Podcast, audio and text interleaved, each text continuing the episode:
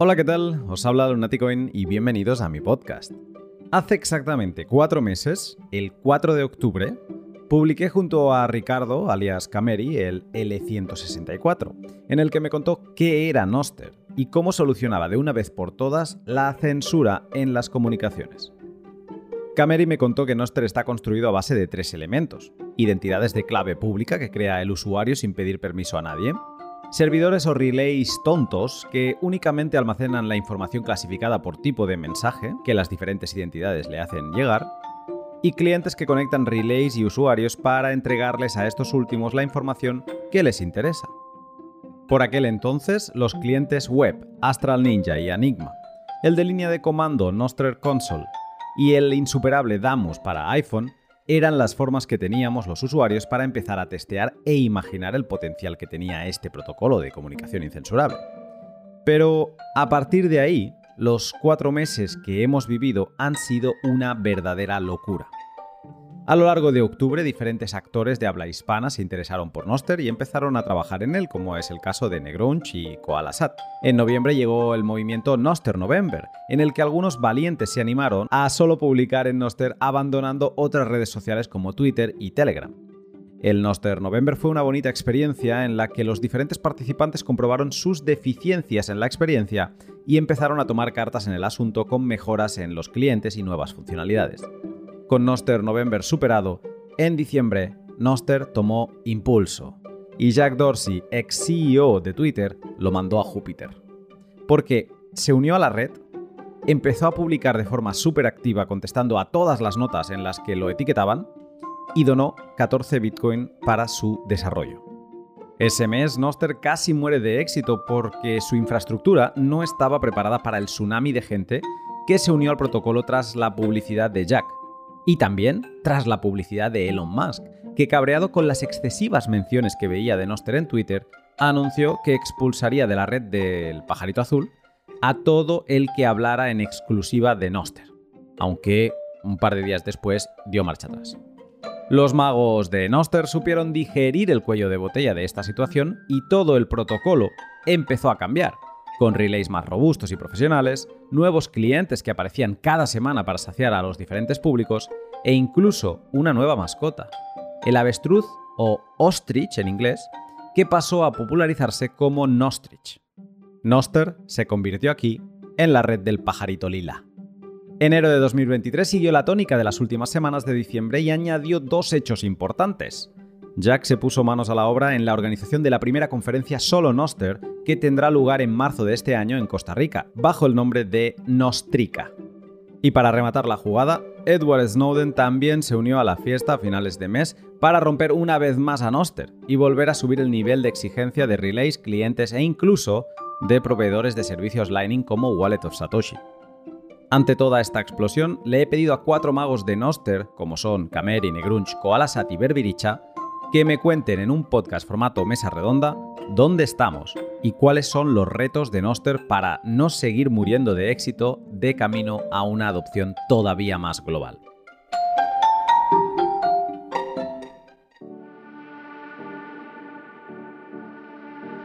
Si este episodio te aporta valor y aprendes algo nuevo, la mejor forma que tienes de apoyarme es practicando el valor por valor. Lo puedes hacer desde cualquier aplicación de podcasting 2.0 como Fountain, link en la descripción, Breeze o podverse.fm. O también lo puedes hacer uniéndote a mi Patreon. Esta semana pasada, bueno que en verdad no es tal porque hace cinco días que publiqué el último podcast, el bus más grande que he recibido ha sido el de Gespada, con ni más ni menos que 50.000 sats y el siguiente mensaje. Excelente trabajo en el pod L174, el de la banca libre de Escocia. Muchas gracias. Pues nada, no, muchas gracias a ti por este super boost y por haberlo hecho por fuera de Fountain. Esto también me gusta verlo. Supongo que habrá sido por Blue o por eh, Albi, pero bueno, está interesante ver cómo vais utilizando las diferentes aplicaciones. En las palabras finales del próximo pod te contaré mucho más sobre cómo ha ido el valor que he recibido en estos días en Lightning. Recuerda que si un contenido te aporta valor, el que sea, ponlo en cifras y hazlo llegar a su creador, sea un pod, una imagen, un texto o un vídeo. Antes de dejarte con el pod, una mención rapidísima para mis sponsors que junto a mis Patreons me permiten pot a pot seguir trabajando en lo que más me gusta. A Hodel Hodel, la página web en la que comprar Bitcoin de otros particulares sin ceder datos personales, a Bitrefill, la página web en la que podrás comprar de todo pagando con Bitcoin y Lightning, a CoinKite, la empresa canadiense productora de los dispositivos más icónicos de Bitcoin que te permitirán guardarlos con seguridad sin estar sufriendo de que nada les pase, y Len, la empresa de Hodel Hodel, que te permitirá prestar y tomar prestado de otros particulares. Te hablaré más de ellas a lo largo del pot en fragmentos que he preparado específicamente para este episodio y con material de valor para que te lleves una pieza de contenido sobre lo que hacen. Ahora sí, sin más, te dejo con el pod.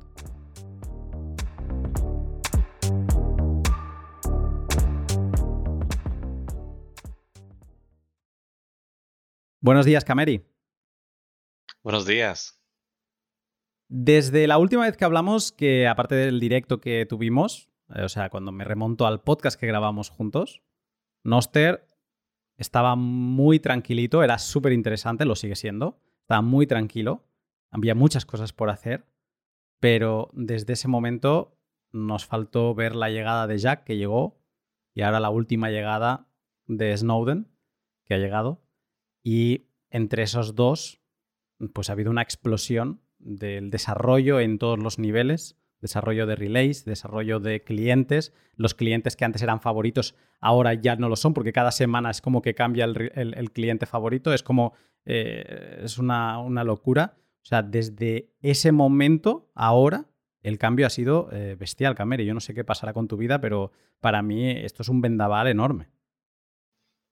Sí, bueno, yo ya no tengo vida. desde que vi que empezó el spam y empezaron los usuarios a entrar de manera masiva, eh, por la llegada de Jack, como dices, y, también de Snowden, eh, pues los servidores han estado eh, recibiendo básicamente una paliza. Entonces, una buena parte de mi tiempo ha sido haciendo de operaciones, tratando de mantener los relays arriba, arreglando errores, bugs que la gente está reportando. aunado a eso también, mucha gente me pide soporte. Oye, me está pasando esto con el, relay, ¿qué hago? Y ahora que, bueno, me estoy adelantando, pero ahora que eh, tengo un relay que está cobrando, pues me están escribiendo, oye, no me funcionó, me funcionó, ¿qué pasó? Estoy dentro. Y realmente ha sido, eh, ha sido muy demandante a nivel de tiempo. Y tengo los últimos días acostándome a las 2, a las 2 y 3 de la mañana eh, para ver qué tanto avanzo y poder sacar adelante el, el, relay. Con la idea de evitar que siga ocurriendo esto que estamos viendo últimamente de, un spam que está ocurriendo.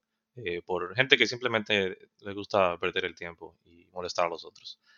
Pero eh, sí, muy contento porque esta explosión eh, ha traído muchas mentes brillantes también a Noster. No sé, aparte de Jackie Snowden, hemos visto muchos Bitcoiners que ya seguíamos en Twitter, ya seguíamos en YouTube, gente que muy, muy cercana a nosotros en el sentido de que consumimos mucho su contenido, ha entrado a la plataforma y está participando y comentando y bueno, ha sido, ha sido genial. Después de este podcast, una de las personas que vi que escribió y como que se interesó mm, no solo eh, por la parte, o sea, desde una óptica intelectual, decir, ah, es interesante esto, sino que se arremangó y, se, y bajó al barro y se puso a hacer cosas sobre Noster, fue Negrunch, que también le tenemos aquí. Y él rápidamente mm, no solo armó su propio relay, sino que también desarrolló una aplicación que está como en el corazón de todos los que utilizamos Noster, que es Rana, hasta el punto de que Snowden ha minado su clave eh, utilizando Rana. Entonces, eh, Negrunch, eh, también ha sido para ti.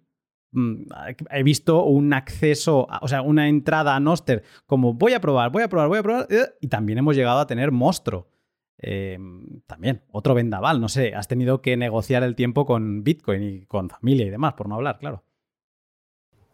Hola, Lunático, eh, muy contento de, todo lo que está pasando. La cosa es que lo que dice Cameri para mí es lo mismo, o sea, más bien, o sea, yo comienzo un proyecto porque es algo para mí, por lo menos Rana comenzó algo para mí y de repente empecé a recibir contribuciones, no sé qué, ta, ta, ta, y se hizo mucho más divertido y, útil que lo que yo había hecho y después tenía que mantenerlo y revisar, hacer reviews de los, del código que enviaban los demás. Eh, ahorita hay un nuevo pull request que está, está estado como presionando. Alguien hizo una contribución, pero tenía errores, tiene errores. Entonces estoy probando, y entonces tratando de que lo haga mejor. y, o que se aburra y se vaya, porque también me pasa eso cuando exijo mucho. Entonces, bueno, sí, entonces eh, ahora Noster me está quitando, o, pero en el buen sentido de la palabra, pero me está absorbiendo mucho tiempo porque yo antes estaba, tengo un trabajo medio tiempo con Diva y el otro tiempo es para open source, que está el bot de Telegram, está ahora Monstruo y cualquier otra cosa que haya hecho. Entonces, cuando la gente empieza a usar los proyectos que uno hace, es que ahí es que tienes noches sin dormir, porque te toca estar hasta la madrugada o, o alguien me escribe en la madrugada, no funciona el bot, por ejemplo, no está respondiendo. Y yo, me, así como que me desperté en la madrugada y vi el teléfono y tuve que pararme a prender la computadora y arreglar y ver qué pasaba. Entonces, bueno, esto ya esto es algo que ya indetenible. Yo no creo que no puedo volver a un trabajo, dedicarme a algo, una sola cosa, sino que tengo que mantener todas las cosas que he estado haciendo. Y bueno, así es la vida. Me gusta esta vida. Eh, es, es, adictiva, pero me siento muy identificado con lo del teléfono a las 4 de la mañana. Yo, depende de lo que tenga al día siguiente, me prohíbo mirar el teléfono a las 4 de la mañana porque me levanto. O sea, Bitcoin me ha roto las horas de dormir. Ya no son como antes. Yo dormía a, pierna suelta las horas que me echases. Ahora no, es imposible, pero es que aparte me levanto al menos una vez. Y, si, y a veces dos. Y normalmente es sacar la cabeza de la cama, mirar al teléfono que lo tengo en el suelo, girarlo y decir, no sé si quiero ver esta notificación, porque hay veces que me quedo despierto una hora y la gente se debe pensar que no duermo porque es, verdad, a veces tuiteo a horas que no están en mi franja horaria y es simplemente eso, o sea que te entiendo perfectamente que veas un problema y que digas, venga, voy a ir al ordenador y pongo a ver qué narices está pasando. Pero antes de, de pasar al siguiente invitado, tengo una pregunta, porque tú te metiste un poco a todo. Em, o sea, relay propio. Eh, además que lo veías en todos los clientes. Ahora no lo veo tan pues posicionado en, las primeras posiciones, pero hubo un momento que el tuyo era como de los cuatro que se seleccionaban, estaba ahí. Y em, está Relay, Rana y Monstro. Ahora mismo, ¿cuál es tu proyecto principal de Noster? Bueno, lo primero es que el relay lo abandoné. O sea, el relay fue divertido cuando lo usaba yo. Después entró Jack y murió. Porque caía cada rato con el montón de gente que lo, que lo usaba. Entonces, ese es un BPS de 5 dólares. Yo no, pienso poner una, un BPS de 50 dólares para un relay. Entonces, eh, nada, yo más bien voy a tratar de deslistarlo. Yo lo quería para yo hacer mis pruebas y, de repente ya eso se fue de control. Así que por ahora, a lo mejor como el que hizo Cameri, podría pensarlo. Uno, de, hecho ya yo pagué también el de, eh, fuiste tu Cameri, sí, ¿verdad? Eh, bueno, entonces, ahora, eh, Rana, yo pensaba que era un proyecto solo para hacer algo interesante, divertido y ya, pero ya está recibiendo muchas contribuciones pero no creo que, yo creo que va a llegar un momento que ya no va a necesitar mejoras, ni nada, ni, ni hacerle review. Así que yo creo que está cerca de, ese momento. A lo mejor sí generar binarios en Windows y esas cosas, puede ser, para que lo use más gente. Pero no creo que me quite mucho tiempo. Pero Monstruo sí es lo que me quisiera invertirle el 90% de mi, de mi tiempo de open source. Todavía no he podido, pero estoy en el proceso de, de, pasarme a, a, darles mucho más, mucho más, más tiempo. porque además hay gente que está haciendo ya un cliente de Monstruo. O sea, eh, si tú te vas al, repositorio de GitHub, está Monstruo Click y hay una persona de Italia, un desarrollador de Italia que que él me está preguntando yo le voy diciendo y ahí está el programa en Rust y está haciendo el cliente. O sea, yo le voy creando los issues y él los va haciendo. Entonces va, va bastante bien. También está aprendiendo Rust, entonces me parece genial. Y bueno, para mí Monstruo es lo, va a ser lo, principal. Yo estoy haciendo el servidor, el servidor y como la especificación y esta persona de Italia está haciendo, entre él y yo estamos haciendo el cliente y después espero que la comunidad haga cliente web que no me interesa tanto el cliente web, pero si el cliente móvil o un cliente, no sé, no sé, hasta de SMS, de cualquier cosa que se te ocurra, se pueden hacer clientes. Mm.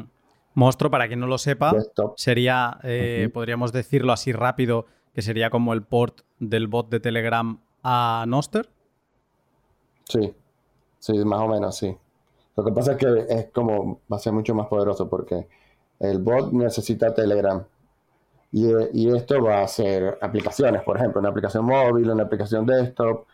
Y el bot necesita un solo, o sea, yo, yo tengo el único bot, pero monstruo, cualquier persona con un nodo Lightning va a poder crearlo fácilmente. Claro, tiene que mantener eh, una buena liquidez en el, en, el, en el nodo y cuidar que todo funcione bien. Entonces la idea es que compitan entre ellos y que haya muchos monstruos y ahí remover, remover el single point of failure. Va a ser una mezcla del bot de Telegram con eh, BISC, me da la sensación. Cada cliente, o sea, que cada uno va a poder espinear ahí un cliente y que, digamos que se creará una red. Eh, los clientes van a ver los monstruos disponibles. Si tú, Lunático, tienes un, un, un, nodo Lightning y le quieres sacar provecho, tú puedes poner tu monstruo y cobrar, como, como cobra el bot ahorita, un porcentaje de comisión de la operación. Y aunque no, lo creas, el, el, bot de Telegram está produciendo ya bastante, está bastante estable, o sea, ya se paga todo. Eh, y eso puede ser, ya no, no va a depender de mí, sino alguien, no sé, en, en Arabia Saudita monta su monstruo, que esté todo en árabe, que no le interese lo que pasa acá y que atienda las disputas en árabe. Un home banking en árabe que yo no entiendo nada. Entonces, eh, sí, estaríamos delegando responsabilidades y la gente, eso la gente es la que va a, evaluar si sirve o si no sirve. Siempre hay un riesgo en todo porque es como, como todo, tienes que empezar montos bajos, ver cómo funciona, ver si, es una persona respetable, aunque sea seudónimo, eh, y tú ir evaluando si lo vas usando o no. Muy interesante y con ganas de ver más cosas. Y después de todo esto, porque claro, esto fue como después del pod, mm, Negrunch empieza a hacer todo este movimiento y luego todos nos volvemos locos a minar nuestras eh, claves eh, privadas en Rana y demás.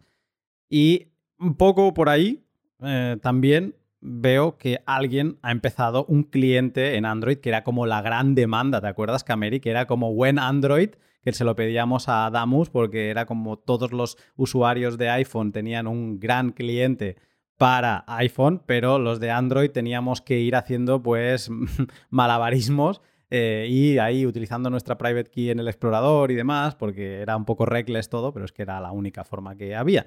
Y entonces veo un cliente y empiezo a estirar del hilo y digo, pero si este chico, este chico yo a mí me suena. Y era Koala Sat, que después de ahí sus eh, colaboraciones con Robosat, pues estaba, había creado un cliente.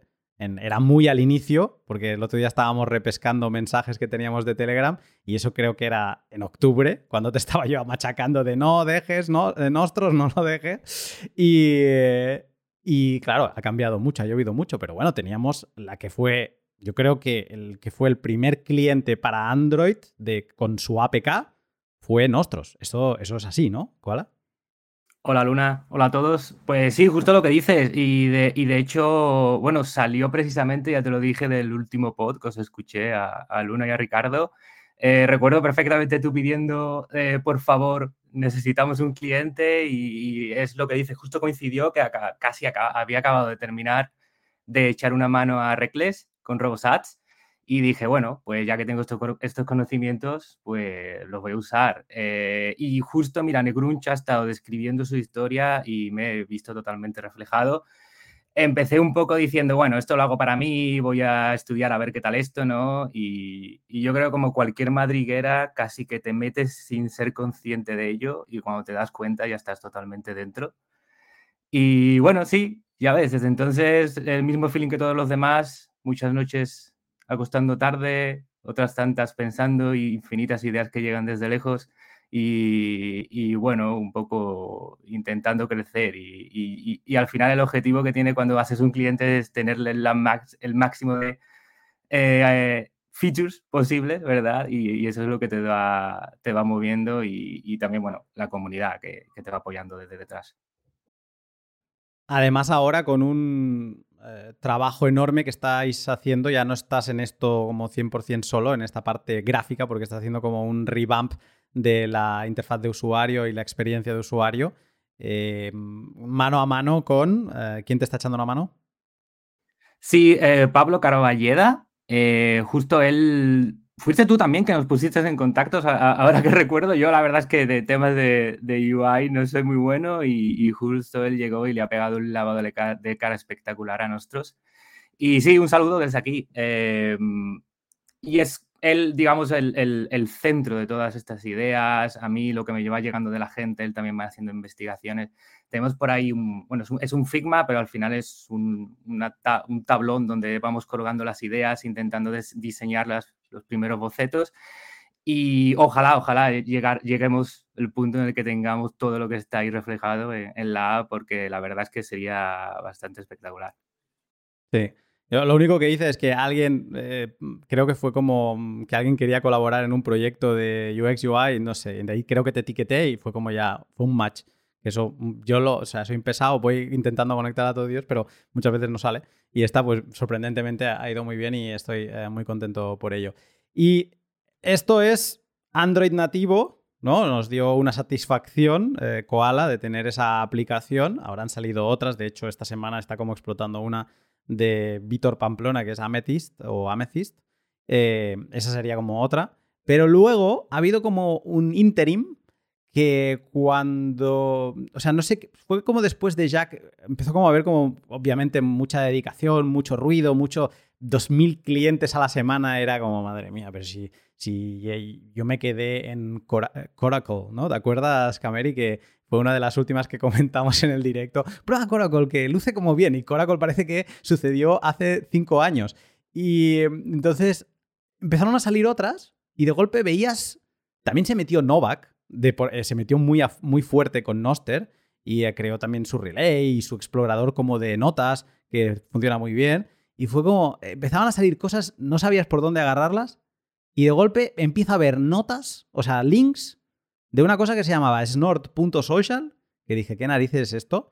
Que se parecía, al principio me recordaba al Damus Web, que lo habían desactivado por todo aquel problema de, de que se filtraban claves privadas y demás, se parecía gráficamente y dije, pero esto que es como un fork, no sé qué, no sé, tenía un, no lo acababa de entender y luego dije, esto es un cliente que va como un avión. Y alguien que le dedica muchas horas a ese cliente es Berbiricha, que también le tenemos aquí. Eh, Berbiricha, Snort Social. ¿Cuánto tiene de vida ahora mismo? Estamos grabando el 29 de enero. ¿Cuánto tiene de vida eh, Snort Social ahora mismo? Hola a todos, pues Snort tiene poco más de un mes. el proyecto lo ha empezado. Sí, sí, eh, la verdad que sí. Eh, pero bueno, eh, la verdad que en poco tiempo nos ha, nos ha cundido bastante, y, pero bueno, hay mucho que hacer todavía, claro. Una de las cosas que se ve en Oster, viendo a los clientes cómo nacen y se ponen de 0 a 100 en cuestión de dos semanas, es que te hace reflexionar ¿por qué Twitter tarda tanto en ciertas cosas? Teniendo a los equipos que tienen, ¿no? Porque yo veo el trabajazo que se ha pegado. Por ejemplo, el otro día decía una crítica, ¿no? Una crítica constructiva, ¿no? Decía, es que me gustaría que hubiera una forma, un buscador en Snort Social. Me falta el buscador. y era como, estamos trabajando en ello. En, el siguiente, en la siguiente nota eh, ya era, ah, bueno, y tenemos esto a punto de, o sea, y tenemos esto como en beta, ¿no? Y me pasaste un link y dije, pero si ya lo tienen. O sea, esta gente mm, da la sensación que realmente eh, que estéis todos todo el maldito día eh, armando cosas. Sí, en una parte sí, pero por otra también yo creo que un poco habla también de la simplicidad del protocolo, ¿no? Y de lo fácil que es construir sobre ello desde el punto de vista de, de, un cliente. La verdad es que pues es, es un protocolo sencillo que te permite en poco tiempo, pues, entregar mm, features que, bueno, pues que sí que es verdad que en, que en otras redes sociales más, más usadas, pues digamos que nos hemos acostumbrado a ellas, pues Noster está preparado para, darnos una experiencia bastante parecida y te da la... O sea, el protocolo es muy sencillo y puedes crear un cliente rápido.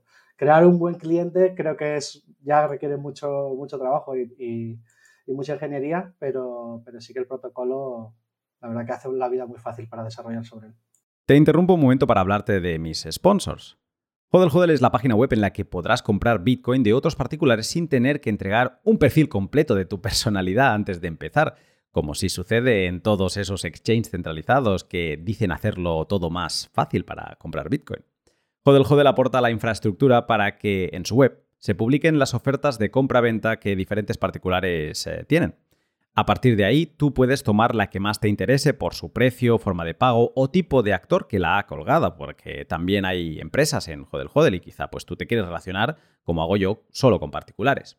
Y una vez aceptado el contrato, Hodel Hodel se encarga de irte guiando para que nadie se vaya a ir con nada que vulnere lo pactado en el trato. En Hodel Hodel no necesitas ninguna fracción de Bitcoin como garantía para empezar a comprar, con lo que es tu lugar de destino si lo que quieres es empezar a acumular Bitcoin de forma soberana y sin entregarle datos en bandeja de plata a las agencias públicas de tu país. Empieza tu camino soberano comprando en Hodel Hodel siguiendo el link de la descripción. Y CoinKite, la empresa canadiense productora de los dispositivos más icónicos de Bitcoin.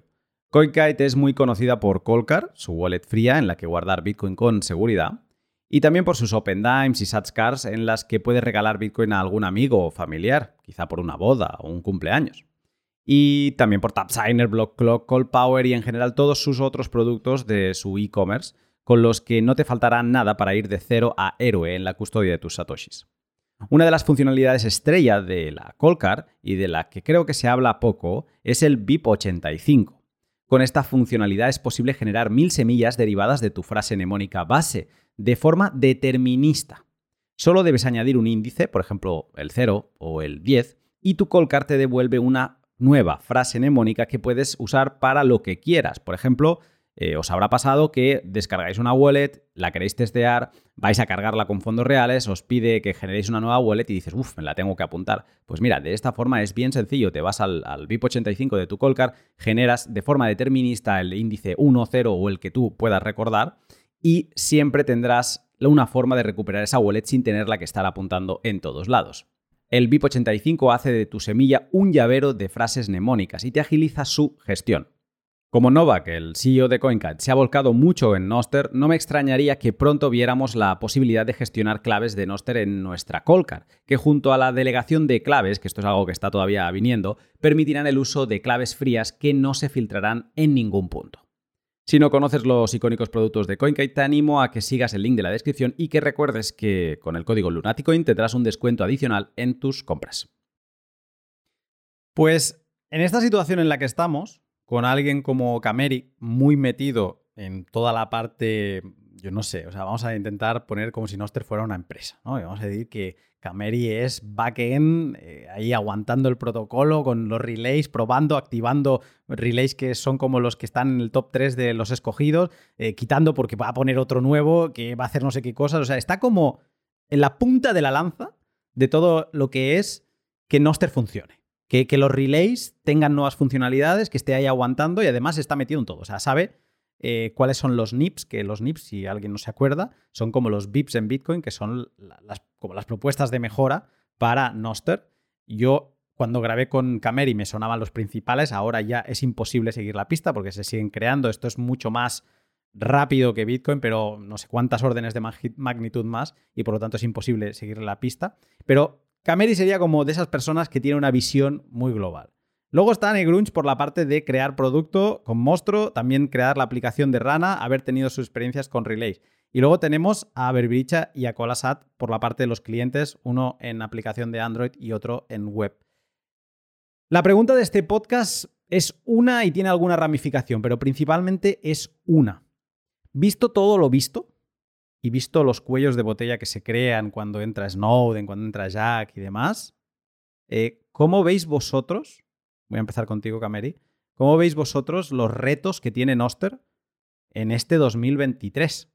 Porque si en dos meses o en tres desde que grabamos de, lo que quedaba de 2022 ya fue un, un vendaval, o sea, no me quiero imaginar pensar tener todo un año por delante y más con incluso una conferencia temática que se está organizando en Costa Rica en, marzo, del, 19 al 21. O sea que el impulso va a ser, eh, se va a ir incrementando, ¿no? Exponencial. Entonces, tú ahora mismo, viendo las cosas, habiéndolo visto desde dentro, Cameri, ¿cuáles crees que son los retos para Noster en este 2023? Pues sí, hay un reto con, el asunto este de escalar eh, la red, cómo estos relays aguantan los nuevos usuarios que están entrando. Y un problema que yo veo muy, eh, muy repetido es que eh, mucha gente pone un relay, pero lo pone usando especificaciones de hardware muy bajas. Entonces, los relays no están necesariamente diseñados súper eficientes. Entonces, cuando tienen que conectarse a una base de datos, se pierde tiempo en eso y, bueno, no se le saca mucho provecho al hardware. Yo creo que una de las soluciones que va a funcionar para que Noster sí logre despegar va a ser, eh, en vez de escalar hacia arriba, es decir, teniendo relays que, tengan muchas, eh, no sé, 32 GB de RAM o, 8 CPUs, en vez de pensar en de esa forma, sino escalar de manera horizontal.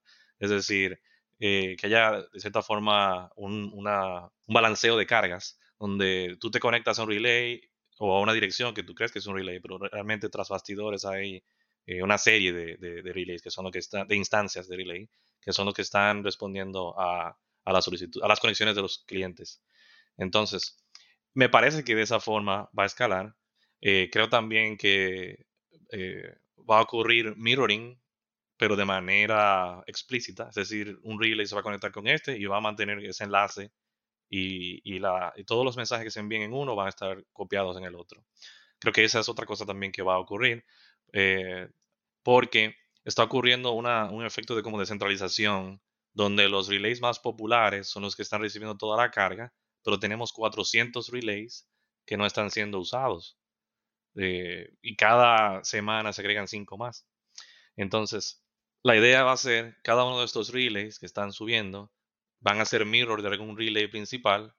Esos relays principales quizás los clientes ya no se conecten ni siquiera directamente, sino que son de cierta forma como troncales, eh, claves para que la red escale. Y entonces la gente se conecta a cualquier otro relay por ahí. Eh, y, me parece que de esa forma va a funcionar.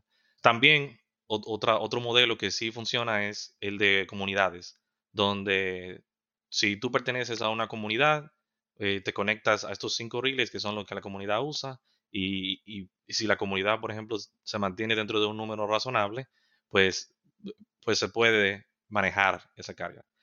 Eh, igual no veo, no veo dónde se pueda manejar eh, un relay todo lo, que es básicamente la carga que tiene Twitter, por ejemplo. No, no, no veo hoy día nadie que con su propio bolsillo pueda costear ni siquiera balanceando las cargas de manera horizontal, eh, cubrir con una red que está creciendo y yo lo veo creciendo de manera exponencial.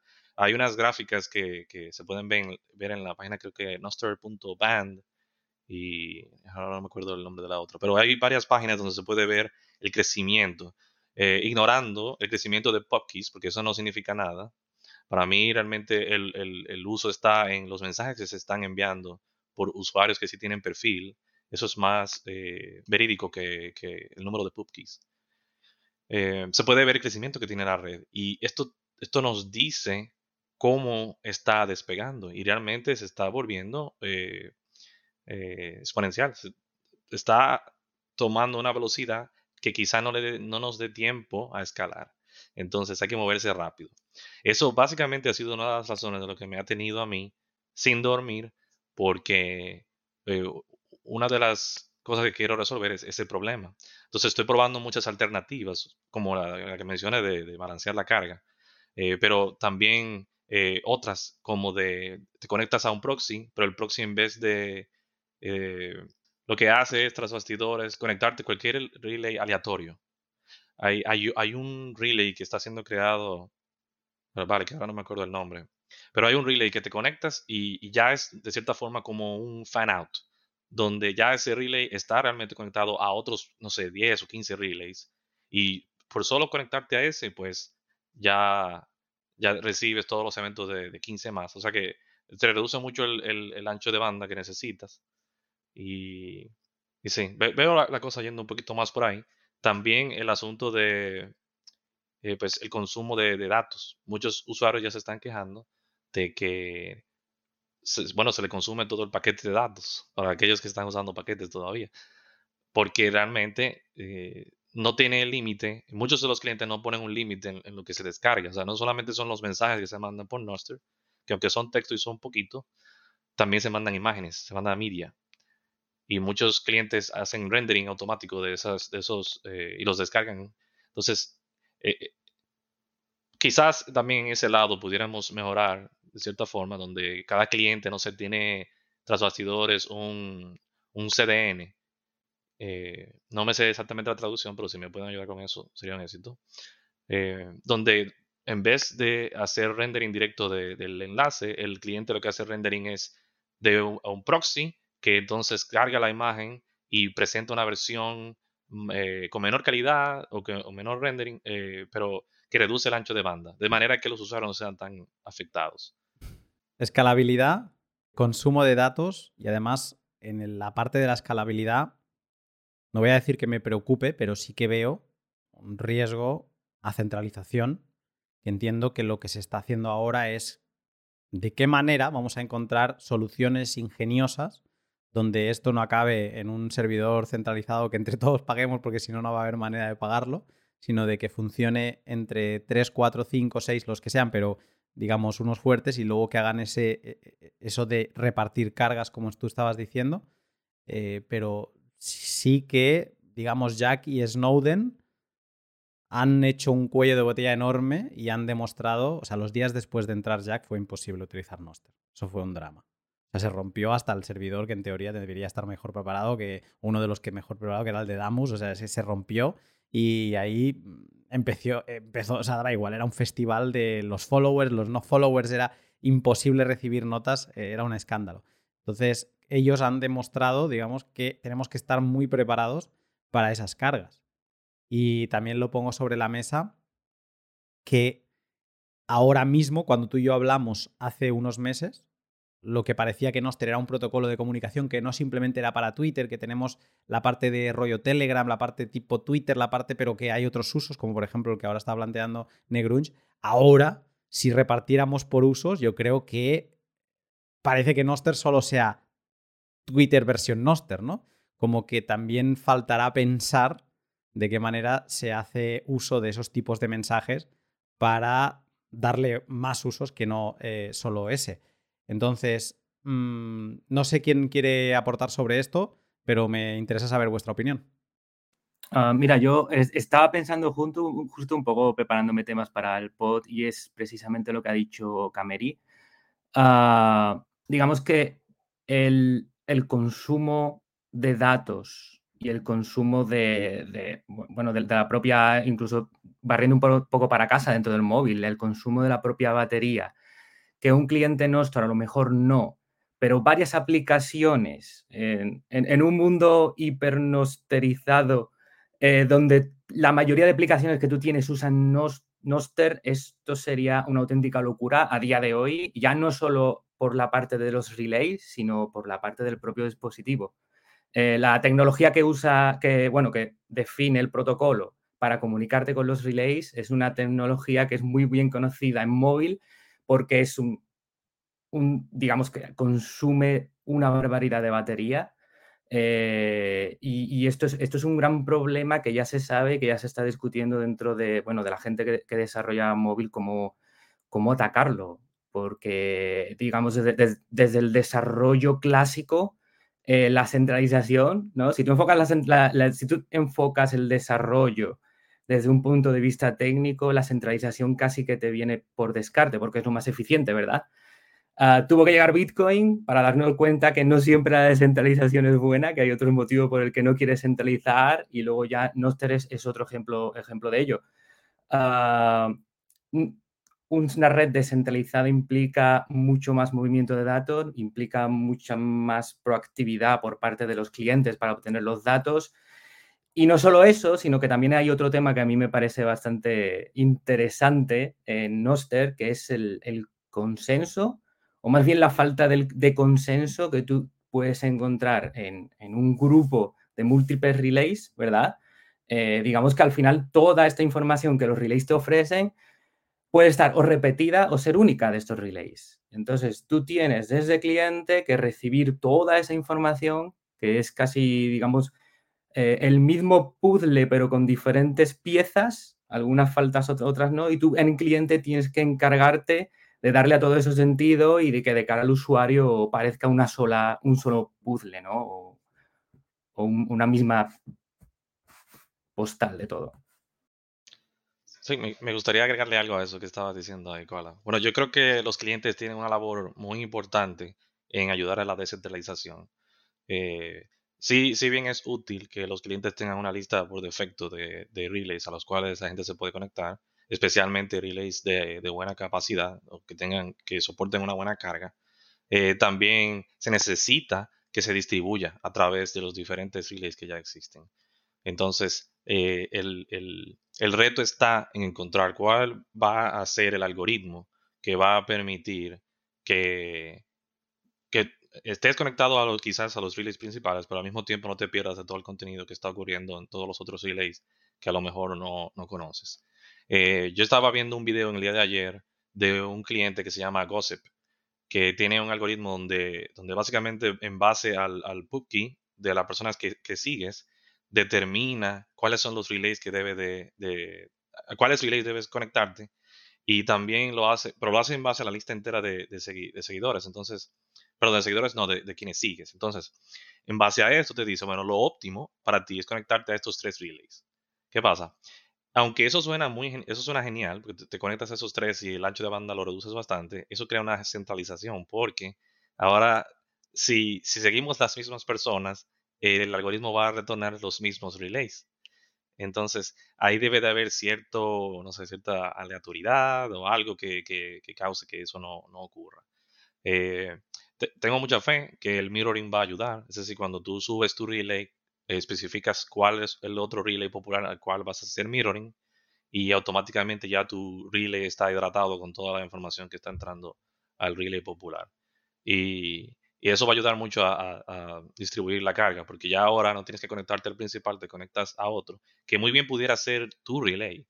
Eh, eh, Negrunch hablaba de un relay que estaba corriendo de 5 dólares. Pues pudieras poner ese relay nuevamente, privado para ti, pero con el mirroring conectado a, no sé, al relay de Damus o al de Eden. Y luego de que estás conectado a ese relay, haciendo mirroring, solamente tienes que conectarte el tuyo, porque ya tu relay está ya eh, bueno, haciendo relay eh, por, en... Está actualizado, digamos, tiene toda la información, es como, una, como la cadena de bloques de Bitcoin, no tienes un nodo, es como que te has descargado toda la información, o al menos te la has descargado, en este caso, de un relay concreto, del de Damos, vamos a poner, y entonces tú tienes una copia del de Damos privada y solo le haces request tú, o sea, no lo cargas, no lo destruyes, bueno, más allá de todo el tráfico que le estés pidiendo desde el de Damos. Eso sería un poco la historia. Sí, algo que me gustaría agregarle es que el mirroring va con filtros también, porque cuando haces mirroring te conectas igual como si fuera un cliente y tienes que pasar los filtros que vas a usar para conectarte. Entonces, eh, puede ser que pases el filtro de tus followers, de tus follows y solamente recibas la información que te interesa. No tienes que convertirlo como en un, eh, una especie de, de, de, yo negro donde todo entra. O sea que pudiera, pudiera ser bien enfocado a lo que te interesa, al, al contenido que te interesa. Por el momento, la implementación que yo he estado trabajando ha sido estática, es decir, hay que ir a un archivo de texto y, poner cuál es la dirección del relay o cuál quieres hacer esto. Pero eventualmente esto quiero que sea dinámico, de manera que tú tengas una interfaz con tu con Nostream donde tú puedas elegir, bueno, este es el relay que yo quiero hacerle mirroring. Y eh, otra cosa que se, me ocurrió cuando escuchaba a, Koala eh, es de tener relays de backup. Entonces, esos relays no estás conectado en tiempo real. Es decir, que te conectas cada cierto tiempo, descarga la información y te, desconectas. De, tal forma que la carga sea eh, mucho menor, pero aún sigues teniendo con una... Quizás perdiéndote de lo que está pasando al momento, pero no te pierdes de todo. Entonces, eventualmente vas a recibir, no sé, los DMs que te llegaron por tal relay, etcétera, etcétera. Entonces, son ideas que los clientes deben de ir explorando para ir mejorando este problema de la centralización. Sí, yo, yo no he abandonado la idea de, de, mi relay, sino que la puse como una pausa.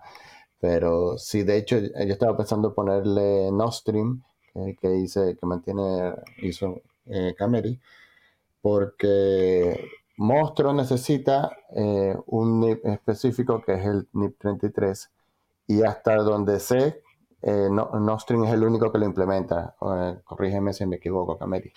Entonces necesito a alguien, un relay fiable para hacer esas pruebas. Eh, me ha gustado mucho lo que he visto porque ha sido como otro, otro NIP que no me suena de nada. NIP 33, si alguien sabe lo que hace, que por favor que lo explique. Pero es que luego al propio Cameri le he visto dudando de si lo tenía implementado en su propio relay. O sea, esa es la circunstancia en la que estamos con Noster, donde la velocidad es tal que se hacen cosas que uno ya ni se acuerda si las ha hecho o no. Es así, yo borré completamente si había implementado eso, pero lo busqué y sí, sí, Nostring tiene... E, ese NIP se llama eh, Eventos Reemplazables Parametrizados. Parametrizados. Parametrizables, sí. Sí, la idea de, ese tipo de evento es que tú puedas eh, guardar listas. Entonces la lista tiene como una llave única. Entonces pudiera tener una lista que se llame muted o muteado o bloqueado o familia o amigos o lo que sea que se te ocurra. Y, entonces la lista son, eh, puede ser eventos o pueden ser cookies o pueden ser enlaces a páginas web. Entonces ese, ese, eh, ese, ese NIP ah, realmente abre una cierta, una eh, cantidad de posibilidades de cosas que se pueden guardar ahora en Noster que antes no se tenía. Bueno, pudieras pudieras usar los eventos reemplazables, que no es NIP, no es NIP 33, es una versión como más limitada, pero solamente te permite guardar una lista como por eh, tipo de evento, por, por event kind.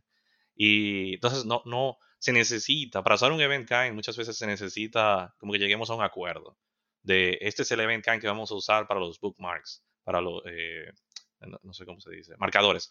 Eh, o vamos a usar este NIP para las listas de relays, que por, por cierto, sí hay un NIP, que creo que es el NIP 23, que está tratando de implementar ese tipo de funcionalidad. Eh, pero la idea, la idea es eso, como que cuando se trata de usar un event kind hay que llegar a acuerdo para que sea interoperable. Pero si usamos eventos reemplazables parametrizados, es, es un mouthful, yo no sé por qué el nombre tan largo, pero al fin. Si usamos ese tipo de eventos, no hay que, no hay que estar de acuerdo en nada. Con, con tal de que digamos, bueno, vamos a elegir tal tipo de evento como listas de contactos, ya, no hay más nada que hablar vamos a usar este próximo para listas de eventos, pues hasta ahí llegamos. Entonces, hace más fácil la interoperabilidad. Y, creo que eso sería una forma de, guardar.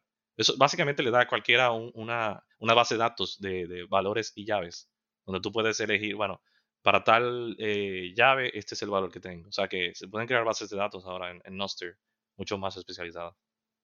Sí, eso incluso puede servir, pues para muchísimas cosas. Puedes sincronizar notificaciones entre diferentes clientes, puedes, lo que tú has comentado, ¿no? La lista de bloqueados, que por ejemplo estuve implementándolo ayer con, con NIP33 y ahora puedes tener una lista de, de digamos, keys que no quieres em, ver sus mensajes, eh, una pública y una privada. Te permite tenerlo, esta, este NIP. Una cosa que me encantaría ver eh, es eh, que la gente explorara em, crear clientes no tan, digamos, no como los que hay ahora, que, digamos son un poco esconden toda esta parte de los relays e intentamos pues hacer una experiencia tipo Twitter. A lo mejor hay que poner en el centro el relay, ¿no? Y, digamos que tú puedas tener eh, feeds por relay, que eso también creo que ayudaría a los clientes con el tema de, gestionar las conexiones a, los relays y, el balanceo de carga del lado del cliente. Y lo que comenta eh, Cameri creo que es interesante, que tú puedas eh, digamos, crear tu propia experiencia. Yo, yo quiero crearme una lista de una serie de palabras, Bitcoin, Noster, etcétera, y quiero ver un feed de eso. O yo quiero crearme una lista de, eh, de gente relacionada con Bitcoin y quiero, y quiero ver eso, ¿no? Ahora mismo los clientes normalmente, pues lo que hacen es básicamente eh, coger toda tu lista de contactos, coger un stream de, eso, y, o, un stream global, o un stream con post y conversaciones, etcétera. Pero creo que al final de año seguramente los clientes que, de Noster que estemos usando serán, ojalá, espero, que sean bastante diferentes a lo que estamos ahora y que los relays creo que van a tener más, más protagonismo y va a hacer también eso más sencillo em, el tema de balancear la carga desde la parte del cliente. Yo, quería decir algo sobre el, retomando este tema de la centralización. porque a, mí me parece que la centralización es, una tentación y lo vemos, lo vemos desde hace mucho tiempo, porque cualquier cosa es más fácil de implementar de manera eficiente centralizado. Y si hacemos una, una vista hacia atrás, yo recuerdo que cuando empecé a estudiar todo esto en la universidad, que hablamos del origen de Internet, y se pensó, o sea, era una red militar, o sea, que, hicieron los militares que se llamaba ARPANET. Y la idea de Internet era una red que soportara una guerra nuclear. O sea, una red suficientemente descentralizada para soportar una, una guerra nuclear. Y poco a poco, Internet se ha ido centralizando eh, porque es mucho más fácil, o sea, centralizando los servicios, los servicios, los sitios web eh, que utilizamos más. Y es mucho más fácil tener, eh, esta, utilizar estos servicios de las granjas de Internet, por ejemplo, Amazon, las granjas de servicios, Amazon Web Services, Azure, Google Cloud, etc. Y a mí mismo me ha tocado en vez de sacar eh, mi nodo para el nodo que utiliza el bot, en vez de sacar, sacarlo, yo tengo, sigo teniendo mi nodo de Lightning en casa, pero tuve que sacrificar esta, este control total de tener mi nodo en casa por garantizar 24, 24 servicios 24/7 para los usuarios. Y tuve que poner el nuevo nodo del bot en la nube, en un servicio de estos que me garantizan es 99.9% de uptime.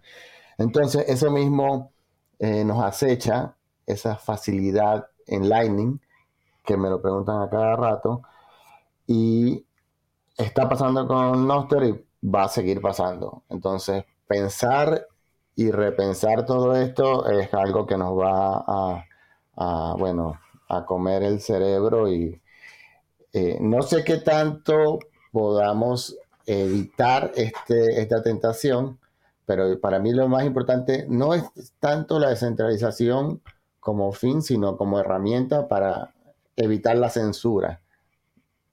Y algunas cosas se pueden utilizar, se podrán utilizar y aceptaremos que tenemos que utilizarlas centralizadas o parcialmente centralizadas siempre y cuando no sacrifiquemos la censura hacia los usuarios. Mm. Eh, estaba, estaba comentando, porque tenemos aquí un chat, y entonces eh, nosotros podemos enviarnos mensajes mientras eh, hay alguien hablando.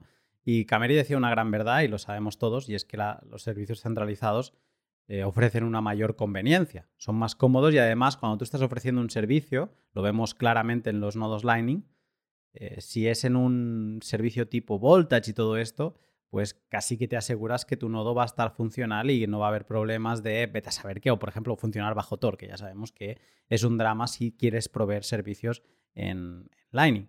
Pero me gusta mucho esto que dice eh, Negrunch, que quizá ahora estamos en ese estadio inicial de Noster donde es como move fast, break things, ¿no? Eh, o sea, muévete rápido y rompe cosas y vamos a ver hasta dónde llegamos, ¿no? Pero que habrá un me da la sensación que habrá un momento que nos deberemos obligar a hacer el camino de como hacia atrás y decir, vale, ¿y ahora cómo conseguimos que todo esto sea... También haya la opción de la resistencia a la censura. Por ejemplo, el día que hablé contigo, Cameri, eh, en octubre, hablábamos de la posibilidad de tener nodos bajo Tor, ¿no? De, poder tenerlo en una Raspberry. Yo no sé qué tráfico aguantará eso. No sé, eh, obviamente no para ser un main relay de la red, pero a lo mejor en esto que estamos hablando ahora, de que tú puedas armar tu comunidad y de que este, no, este relay tuyo esté pidiendo información, porque le interesa seguir lo que hace Negrunch, ¿no? Entonces, que le vaya pidiendo información a ciertos relays sobre la clave, los follows.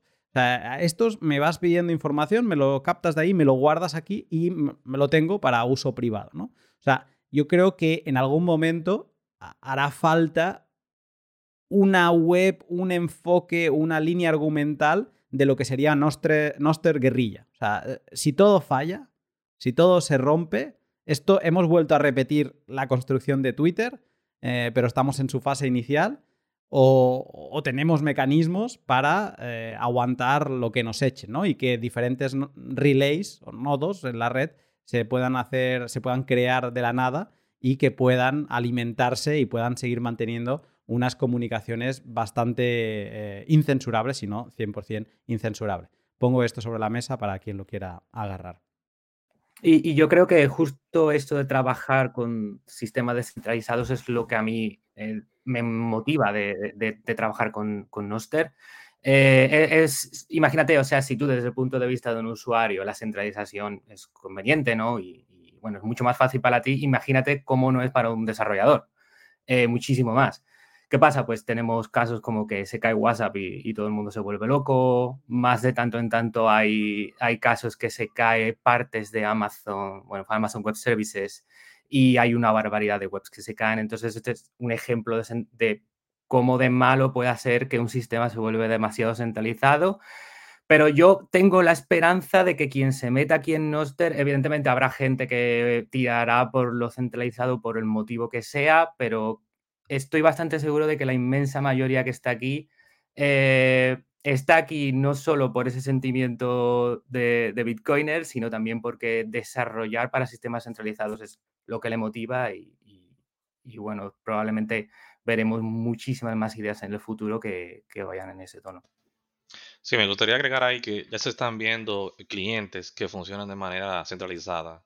Me parece, eh, creo que hay uno que se llama member.cash, tú te conectas a, ese cliente y sí es verdad que está conectado a Nostr, pero también está conectado a servicios centralizados donde solamente obtienes esa funcionalidad si te conectas ah, a través de member.cash. Entonces, eh, sí está ocurriendo centralización en ciertas partes, ¿verdad? Pero eh, el enfoque siempre va a ser en, en hacer que Nostr no sea necesario utilizar esos servicios, sino que puedas cambiarte y moverte eh, usar, no sé, yo, yo he cambiado bastante de, mi uso de Noster. Yo primero empecé usando Bradley como mi cliente principal y de ahí me pasé a Alfama, si no mal me acuerdo, pero en ese trayecto probé como cinco eh, clientes que existían, eh, bueno, que todavía existen, pero que ya no están tanto en uso. Y, y así me he ido moviendo y encontrando diferentes clientes y, y, hay algunos también, creo que Iris.teo también tiene servicios centralizados y, lo están haciendo para ofrecer ciertos features o ciertas características que tú no, no que es muy difícil eh, eh, ofrecer en, en, un ambiente totalmente descentralizado. Eh, lo mismo pasa con esto de las imágenes, como yo comparto una imagen, entonces necesito poder subirla en algún sitio. Muchas de las imágenes que se están compartiendo en Nostr se están subiendo en servicios que están centralizados. Esa parte no se ha descentralizado. Eh, una de las cosas que yo entiendo que debe de también resolverse eventualmente es cómo se va a, descentralizar esa parte. Yo sí creo que debemos de poder usar servicios centralizados con Nostr, porque lo que está descentralizado es lo que necesita estar descentralizado, que es la comunicación. Pero hay partes ¿verdad? Hay características que no necesariamente tienen que, tienen que ser centralizadas y está entonces en, los desarrolladores, en las personas que están trabajando alrededor del protocolo, de buscarle eh, solución a eso. De, okay, eh, ¿cómo, hacemos, ¿Cómo proveemos ese mismo servicio, pero sin confiar, por ejemplo, en el servicio centralizado de alguien? Eh, que esa es otra de las cosas que, que causa centralización, es confiar. mucha gente simplemente, como mucha gente usa Twitter, yo uso Twitter porque confío, porque las otras personas están usando. Y, y, y, ya, esa es mi manera. yo veo, yo veo el, paquete de personas usando eso, por lo tanto yo confío en eso. Es una manera de, de, de, hacerle como offset al, al, trust, al, y tú entonces no tener que hacer el trabajo, ¿verdad? De verificación que se supone que tenemos que hacer. Eh, porque también tenemos un tiempo limitado, ¿no? No podemos averiguar, ah, déjame leer el código de Damos ahora para ver si pongo mi llave privada. No, vas a confiar en el desarrollador, William, de que él está eh, haciendo lo correcto por la red. Él no quiere que Nostr se caiga, entonces él no le va a estar robando las claves a las personas, porque si él hace eso, entonces eh, pues la gente va a perder confianza en Nostr, no solamente en Damos, sino en Nostr en general. Eh, pero por ahí van las cosas. Una pregunta. Eh, ahora mismo, ¿tú sabrías cuál es el relay más grande que está funcionando en eh, Noster? Eh, son. Creo que son dos. eh, nosterpubwellorder.net, me parece que es uno de ellos, y el segundo es Damus. Y yo Mm. tenía otro que era el tercero, pero lo quité para poner el de Eden, porque ya no aguantaba, o sea, yo ya no tenía manera de, de con, con lo que ya yo estaba pagando, de seguir escalándolo y subiéndolo. De, de, ¿De qué de- nivel estamos? ¿Se puede saber qué te estaba costando mantener ese Sí, claro. relay? Me estaba costando unos 160 dólares al mes, eh, 160 dólares americanos. Y, y aunque ¿Damus quizá está por ahí o estamos hablando a lo mejor el doble del, del- del coste que tiene ahora mismo? probablemente, probablemente por ahí. Ya yo pasé de los 160, ya yo estoy por ahí por 200 o algo así. Entonces, eh, la razón de por qué eh, me está costando tanto es porque también ahora estoy usando load balancers y, y otros servicios y cada servicio de eso quiere cobrarte 5 dólares por aquí. Eh, pero la, la idea es buscar, buscar la economía y al mismo tiempo poder escalar la red. Y vamos a seguir peleando contra eso. Pero sí, un relay de 5 dólares, yo no creo que aguante mucho más que eh, un, un- tu familia, tus amigos y, y- y tú y ya.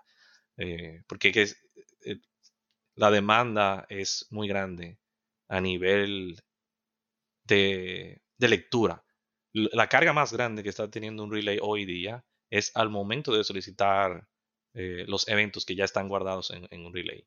Entonces, esa es otra parte que me gustaría mencionar. Muchos clientes no son eficientes al momento de, de pedirle una cosa, al, de pedirle eventos al relay, sino que le dicen, dame todos los eventos. O vamos a suponer, el usuario no está viendo los 400 eventos que están en la página y pide, dame los, las reacciones de esos 400 eventos. Aunque está bien que se haga por adelantado para que cuando el usuario vaya viendo, vea la- las reacciones ya hay, eh, causa una carga innecesaria porque probablemente ese usuario ni siquiera va a hacer scroll y va, y va a llegar a, ni siquiera va a desplazarse a ese evento donde, donde se tiene eso. Damos lo que hace es que cuando te aparece un nuevo evento, en ese momento carga cuáles son las reacciones eh, y los, eh, las respuestas que tienen. Y cuando tú lo abres, vuelve y carga, o sea, reactualiza las reacciones y otras respuestas. Es decir, que no está todo el tiempo preguntándole a los relays, "Hey, que, dame todo. Eh, y, me parece que ha sido una buena forma de reducir el consumo, no solo también de ancho de banda, sino también de batería. Mm. Claro, yo en esto desconozco las partes técnicas. Hay una cosa que a mí me sorprende, me da miedo incluso, cuando yo abro Amethyst ahora en, Android, ¿no? Este otro cliente que ahora hay y que ha, tomado bastante tracción. O sea, me da miedo porque parece que se me va a desmontar la pantalla. Porque empieza como a hacer un. como a, sacudirse de, de todo lo que está cargando. Y a mí me da miedo. Digo, yo esto. O sea, entiendo que si yo estoy conectado a datos y tengo y tuviese un paquete, o sea, me lo estaría reventando en ese momento. Y luego, aparte, sí que es verdad que he notado que la batería se la cepilla eh, de forma feliz. Pero claro, yo no sé. Entiendo que eso se lo está pidiendo a algún relay. y si lo está haciendo por cada uno de nosotros, eso puede acabar siendo un drama. Entonces, ahora quizá le quiero preguntar a Berbiricha, porque una cosa que se me ocurre es.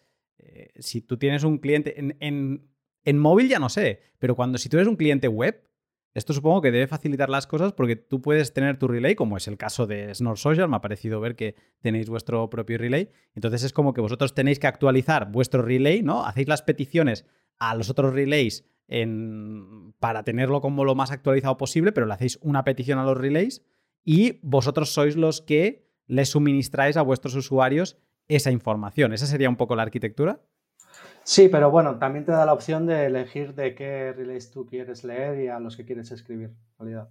Entonces, sí que eh, Snort tiene un relay propio. De hecho, cuando creas una cuenta nueva para hacer el bootstrap de una cuenta nueva y todo eso, usar nuestro relay.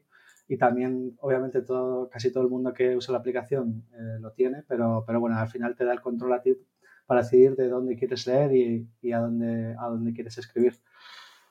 En ese sentido, lo que comentaba Ricardo tiene toda la razón. Ahora mismo los clientes, a ver, eh, funcionan, está muy bien, pero claro, ahí quedan muchísimas optimizaciones que hacer. Estamos un poco todavía en pañales, claro. De hecho, ya me voy con muchas ideas de este pod para, mejoras para Snort. Te, te lo digo, te lo pregunto a ti, es una pregunta abierta, también seguramente me interesará saber la, la opinión de, de Koala.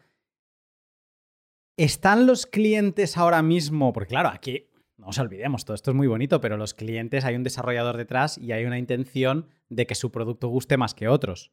Entonces, ¿están los clientes aprovechándose de los relays, digamos, para darle una mejor experiencia de usuario? Y ahora acabo de formular la pregunta bien repitiéndome, a costa de los relays. Es decir, sin ser optimizado y demás, pero es como, yo quiero ser el más rápido del igual, aunque me reviente a los relays. ¿Esto está sucediendo ahora mismo? Eh, seguramente sí. No te puedo decir uno en concreto. Yo más o menos voy echando el vistazo a los códigos de los demás, pero probablemente eh, la gran mayoría, sobre todo, asumo que, sobre todo si son web, eh, porque digamos que en, sistemas web o sistemas de portátil o PC tienes batería ilimitada, por decirlo así. Pero seguro que también, bueno, en cualquier dispositivo lo más fácil es lo que dice Cameri le pido al relay que me dé todo y si más o menos lo aguanto, pues se lo voy mostrando al usuario. Si me voy a, la ventana 2 y vuelvo a la ventana 1, pues probablemente habrá muchos clientes que vuelvan a pedir toda esa información y, lo estén, bueno, pues sobrecargando el relay, que es lo que pasa. Eh, hablando por la parte de Nostros, eh, digamos que lo que hace Nostros es que tiene una base de datos propia y divide la aplicación en dos partes. Tiene una aplicación en background que es la que se conecta al relay y, eh, digamos, como si fuese un mini backend, lo va guardando todo en base de datos y luego está eh, la otra parte de la aplicación que es el frontend, que lo que tú ves que directamente accede a esa base de datos interna. Entonces, esto es una forma de reducir las peticiones y más o menos controlar, porque una de las cosas que ofrece el protocolo es decir, oye, dame todas las, todas las notas o todos los eventos a partir de esta fecha. Si yo ya tengo una base de datos previa y yo sé que la última nota que yo sé que existe es eh, la de hoy a las 16.10, pues yo voy a, puedo pedirle a Relay, oye, dame todas las notas a partir de esta fecha, no hace falta que me den las demás que ya, ya las tengo. Te interrumpo un momento para hablarte de mis sponsors. Bitrefill es la web en la que puedes vivir pagando con Bitcoin sin necesidad de pasar por ningún exchange. En Bitrefill puedes comprar tres tipos de productos. Recargas móviles para compañías de todos los países del mundo, servicios de liquidez para Lightning y tarjetas regalo de establecimientos que utilizas pues normalmente. Con la conferencia de Nostrica a la vuelta de la esquina te podrías plantear viajar allí con Bitrefill y sus tarjetas regalo Flight Gift y Airbnb. ¿Cómo compro un vuelo con Flight Gift? Pues mira, primero me voy a flightgift.com y en la pestaña de canjea busco el vuelo que me interesa. Cuando encuentro lo que necesito, miro cuánto cuesta y con ese importe me vuelvo a Bitrefill y compro una gift card. Vuelvo entonces a la web de FlightGift, finalizo el proceso y voilà, billete de avión comprado con Bitcoin utilizando Bitrefill. Y así, de esta forma, como te acabo de explicar, tienes un montón de servicios más que puedes conseguir mm, sin salir de Bitcoin. Solo has de seguir el link de la descripción para sorprenderte con la cantidad de productos que Bitrefill pone a tu disposición. Entonces, es una de las razones todo esto que estamos hablando de, por ejemplo, de que Nostros no tuviera Global Fit hasta la última actualización o una de las últimas. O sea, el evitar el Global Fit era, de algunas aplicaciones era una cuestión de no querer descargar y tantos datos? Ah, sí, pero bueno, en el Global Feed es muy, hay muchos temas que, de los que tratar, sobre todo últimamente. Pero sí, sí, eh, ya te digo, digamos que por lo menos yo solo puedo hablar por, por nosotros. Eh, yo siempre intento eh, cargar el relay lo mínimo posible y, sí, ya te digo, claro, Global Feed, bueno, es, es una locura y de, y de alguna forma tienes que llevar un registro pero bueno. Mm, y, pienso a nivel usuario, o sea, el bando de ancho del usuario. Que... Sí, sí, e, es totalmente, queda a, la decisión del desarrollador eh, cómo hacerlo. Y si tú quieres sacar algo rápido y ya, pues si te ahorra todos estos dolores de cabeza y vas al relay y le dime y dices, dame todos los eventos que ya me las apaño yo, pues no, no, hay, no hay un castigo, no hay no hay nada que ahora mismo no te, limite el decir, dame todos los eventos que tengas en base de datos. Esto me da para pedir, porque yo pido y a veces las cosas suceden, ¿no? Como eh, Nostros, por ejemplo. Pues me da para pedir, y esto Cameri, corrígeme si no está hecho, un análisis de varios clientes y el uso, cuánto descargan por entrar al, al Global Feed, por salirse, volver a entrar, si lo descarga, hace otra vez las peticiones. Estaría bien, Estaría bien que alguien mm, de los que está en la madriguera de Noster, eh, Noster pudiera hacer este análisis porque me da la sensación eso, que tras bastidores las formas de funcionar son bastante distintas y ni bien ni mal, solo que eso acabará dando cosas como la que estamos viendo contigo, Cameri, que has desarrollado ese primer eh, relay. Yo creo que había uno, ¿no? De, mm, el de Expensive de Fiat Jab fue como la, Sí, fue primero. primera. Exacto. Pero has desarrollado este cliente de eden.noster.land que si quieres utilizarlo, o sea, si quieres que acepte notas de tu eh, PubKey, pues tienes que ir a, una, a la web, pagar tus satoshis y entonces es como que entras en el whitelist y todas tus notas, a partir de ahí, has hecho tu proof of work vía satoshis y ya tus notas pues empiezan a, entrar. Una de las cosas, el otro día hice mm, una prueba, el otro día es ayer, hice la prueba de eh, ponerme con Iris, porque también lo empezabas como a escuchar mucho y sí que lo había visto hace tiempo, pero no lo había probado. Dije, pues venga, vamos a hacer la prueba con Iris. Y me puse solo de em, relay el tuyo, que ya me había whitelisteado y me puse ahí. Y entonces lo que vi es una de las cosas que también, también sucedió después de Jack y es la fraccionalidad o la- el fraccionamiento de la red. Que hasta antes de Jack tú tenías visión total de todas las notas, porque éramos cuatro gatos más uno, pero cuando se empezó a saturar todo es como que había notas que a ti no te llegaban, ¿no? Como que se quedaban perdidas en esos días en que los relays eh, fallaban. Y cuando me conecté a, Eden Nosterland, lo que vi es los que habían pagado y que yo seguía, pues veía sus notas, pero veía que estaban contestando a eventos que todo era event not load, event not load. O sea, evento no cargado, evento no cargado, porque son de eh, pubkeys que no han pagado eh, y que por lo tanto no están whitelisteadas. Entonces, esto es un, es un ejemplo extremo, porque se entiende la lógica de que esto sea así. Estás yéndote a un relay donde estás filtrando muchísimo la gente que participa y las notas que vas a recibir.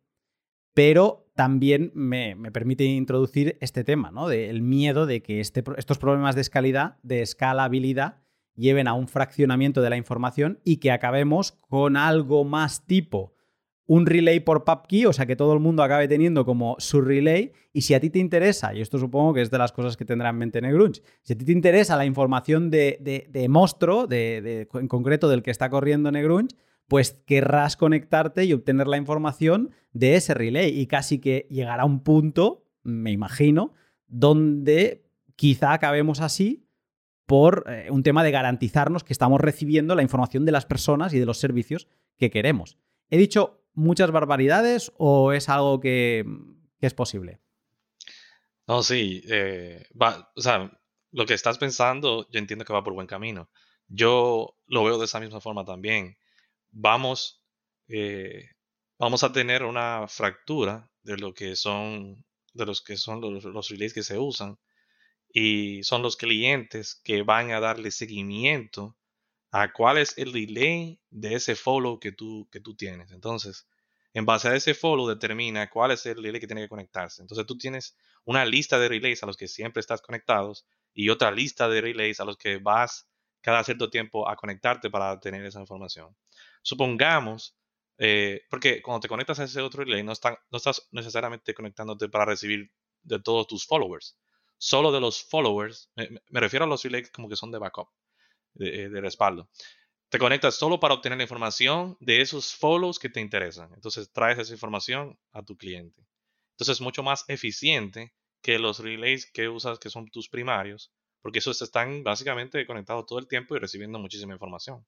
Entonces creo que de esa forma pudiera resolverse el problema de que haya esa fractura. Entonces lo que ocurre es que eh, qui- quizás ves en el cliente ese mensaje no se encuentra, pero eh, quizás el cliente sabe que ese pubkey generalmente se ve en tal relay.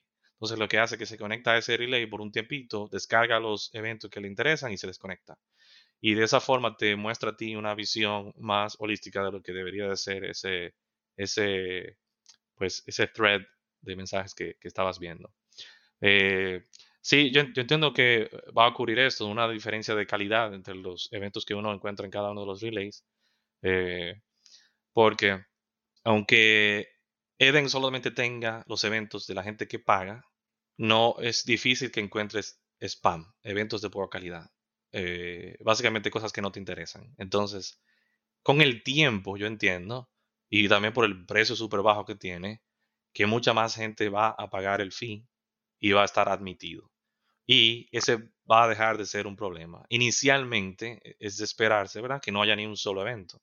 Yo, yo no empecé de cero con Eden, yo copié la base de datos de, de Noster Relay Wolf Space, que la mayoría lo está usando. Ese era el tercer relay más, más grande. Y entonces copié toda esa base de datos y está ya. Pero aunque yo tenga mensajes tuyos, si no has pagado el fin, no puedes enviar. Entonces, el, eh, aunque no sé, pudiera verse feo porque alguien pudiera decir, ah, fue un rug pull, porque tomé el, eh, los relays y ahora los tengo como hostage. Si no, si, no, si no pagas, no puedes seguir enviando. Pero la realidad del asunto es que estos servicios le cuestan a los operadores y aunque tú no estés pagando, alguien está pagando. Y, y la, la, realidad es que eh, el servicio se ofrece, como quien dice, de tal forma. O sea, no, no hay una garantía de que ningún relay va a permanecer a través del tiempo. Es decir, que no podemos confiar que toda nuestra información va a permanecer en un relay simplemente porque es popular, sino que debemos practicar la resistencia a la censura enviando nuestros eventos a múltiples relays. Mándalo a 5, mándalo a 10. Eh, yo no soy muy partícipe, o sea, yo no, no, estoy de acuerdo con conectarse 40 relays, porque realmente ahora mismo como funcionan los clientes que bajan tanta información, pues eso es lo que te va a acabar con la batería y te va a acabar con el plan de datos. Ah, más que, eh, bueno, volviendo al video ese que vi de ayer de Gossip, eh, una de las cosas que se daba cuenta el desarrollador de Gossip es que después de como cinco relays ya era inefectivo conectarse a los otros relays porque ya la información la tenías.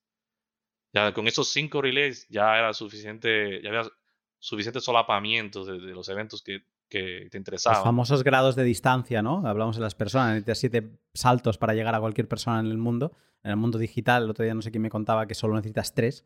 Eh, pues es que es un poco eso, ¿no? O sea, llega un momento donde si están conectados globalmente y no están como quedándose en un relay ahí escondidos a lo Gollum eh, los, eh, sus notas, en teoría llegarías fácil, pero de escucharte, lo que más me hace pensar es que acabaremos todos relacionándonos, o una buena forma quizá, no sé, decírmelo vosotros, de relacionarse con Noster a futuro es que todo el mundo tuviese su relay pequeñito y en una Raspberry y que todas sus notas pasaran por ahí de inicio y que luego desde ahí saltasen a otros relays para que tú te quedases con tu historial y que fueras como el dueño de, tus, de, tu información y que el día de mañana si explotan los principales relays de Noster y tus notas no se han quedado guardadas, no pasa nada porque tú las tienes y se las vas a poder, le vas a poder hacer infit de todo eso al nuevo gran relay que se cree.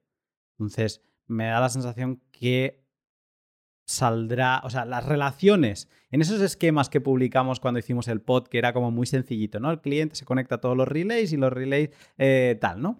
Pues creo que van a, o sea, esto tendremos que hacer un zoom in y vamos a ver cómo otros micro relays personales aparecen y cómo, qué información quieres estar dando tú, cuál no, y que, o sea, vamos a ser más conscientes, como decía antes Berbericha, que me, parecía adecuado, ¿no? De que él decía que los clientes tenían que hacer más presente la relación con los relays. Está bien la abstracción para el usuario de a pie, pero llegará un punto donde se tendrán que implementar herramientas para darse cuenta de, lo que implica utilizar Noster, sobre todo cuando empecemos a tener más casos de uso y que de golpe digamos, hostia, es que yo no veo las órdenes de monstruo, eh, es que a lo mejor no estás dialogando con el, que te está ofreciendo la orden, es el de Arabia Saudí que decía antes eh, Negrunchi, y es que esa información no te está llegando porque los relays grandes están ignorando ese tipo de mensaje o, mm, digamos, porque ya hay mucho ruido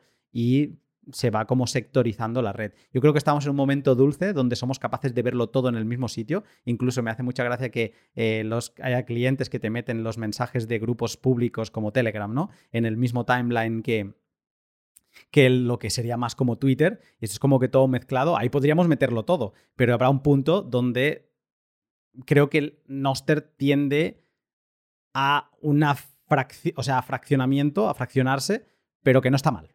sea, no me parece que sea mal, me parece que es lógico porque los casos de usos no van a ser uno. Y me parece bien que incluso haya exploradores de notas en un futuro donde le digas, quiero explorar notas, pero conéctate a estos dos relays porque si no, no me vas a encontrar las notas que quiero explorar. Sí, fíjate que el, eso de fraccionar está, es, lógico, ni siquiera ve el ejemplo de monstruo. Monstruo no necesita las notas de, de, tipo 1. No le interesa nada, ningún otro evento que no sea los que son para este servicio, que son los de tipo 30.000. Y de un de una pop o de unas pop keys eh, específicas que tú les digas, yo quiero saber los de tales pop keys que son los, los que dan el servicio de monstruo. Entonces, yo creo que lo más fácil va a ser más fácil y eficiente, ¿no? No necesitamos depender de un relay monstruoso, sino relays menos pequeños que iríamos escalando o las personas irían escalando para ir obteniendo eh, las ofertas de los usuarios y para, para mantener el seguimiento a cómo van las, ofertas, las ofertas de los usuarios, cómo va el estado. Si ahora está pending, después está el usuario la, pagó la factura, etcétera, etcétera. Entonces, yo creo que con dos relays, tres relays, para ir duplicando la data de las órdenes y cómo van, es suficiente.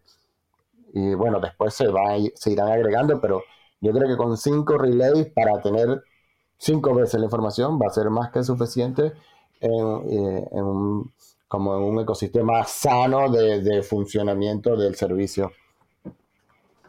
Y específicos para eso. O sea, no, no, no, me, no le encuentro sentido a usar relays de 160 dólares, que son usados más que todo porque la gente que utiliza las redes sociales es que están generando contenido cada segundo. Ya en, este, en, en Monstruo no, en Monstruo tú creas la orden y dejas, la dejas ahí. Entonces no es una, una locura de, eventos que necesitaría estar siguiendo. Y, yo creo que si lo piensas, eh, es un poco todo esto que hemos dicho de tener nuestro propio relay, cada uno personal, suena un poco a redescubrir Bitcoin, porque si te pones, digamos, si volvemos al tema Bitcoin, tú tienes en tu móvil, ¿verdad? Yo te quiero enviar un, yo quiero enviar un pago a Luna usando Lightning Network. Yo lo que hago es que desde mi móvil me conecto a mi propio nodo personal y es ese nodo personal el que recibe la información y se encarga de enviarla a la red Bitcoin, no soy yo desde el móvil. Eh, Noster por ahora se salta este paso, sino directamente accede a la red Noster y envía toda esta información pero no es descabellado eso mismo, ¿no? Eh, si, alguien, si alguien ahí fuera me está escuchando, igual que yo escuché a Luna cuando hice con el tema de, la aplicación Android, una pequeña aplicación para un Umbrello, para una Raspberry, que digamos en la que tú configures eh, una lista de relays y a la, que tú te conectes a través de tu móvil, eh, ya te digo, estamos redescubriendo Bitcoin y al final estoy bastante seguro que sería la solución a, a esos problemas de escalabilidad de Nostr. Sí, algo que me, me gustaría comentarle a eso. Eh, sí, sería genial que pudiéramos tener nuestro mini micro relay, ¿verdad? Me gusta ese nombre, micro relay, donde tú le dices, bueno, estos son los cookies que yo quiero que tú eh, busques, los relays a los que ellos se conectan, conéctate a esos relays y tráeme toda la data que, esos cookies verían, ¿verdad? Como en un cliente como Snort, como lo harían en, eh, en Damus o en cualquier otro cliente. De tal forma que yo solamente tenga que conectarme a mi micro relay, donde, donde el consumo de datos va a ser mínimo. O sea, yo, yo no sé, eh, configuro Tailscale o WireGuard o cualquier eh, sistema de VPN que, que, funcione en un Raspberry Pi. Lo pongo también en mi celular, en mi móvil, lo pongo en la PC y me conecto a través de mi propia red de manera segura a ese micro relay que ya está haciendo la labor por mí de traer toda esa información de todos los relays. Y quizás ese micro relay es mucho más inteligente. Y también, eh, si sabe que yo estoy interesado en un evento que, alguien, eh, eh, supongamos que alguien que yo sigo comenta en, el, en el hilo de otra persona, pero yo no estoy siguiendo a esa persona, pero igual quiero que mi, mi micro relay reciba ese evento, pues es cuestión de saber cuál es el relay de, ese usuario al que estoy siguiendo, conectarme a él para también recibir ese evento que me hace falta, para tener una información completa. Es decir, que estos micro relays nos van a permitir eh, pasarle esa parte de, analizar la red y encontrar dónde están los, mensajes y nosotros simplemente nos conectamos de nuestro celular y tenemos toda la información ahí al día. Y eso resolvería bastante la centralización, en mi opinión.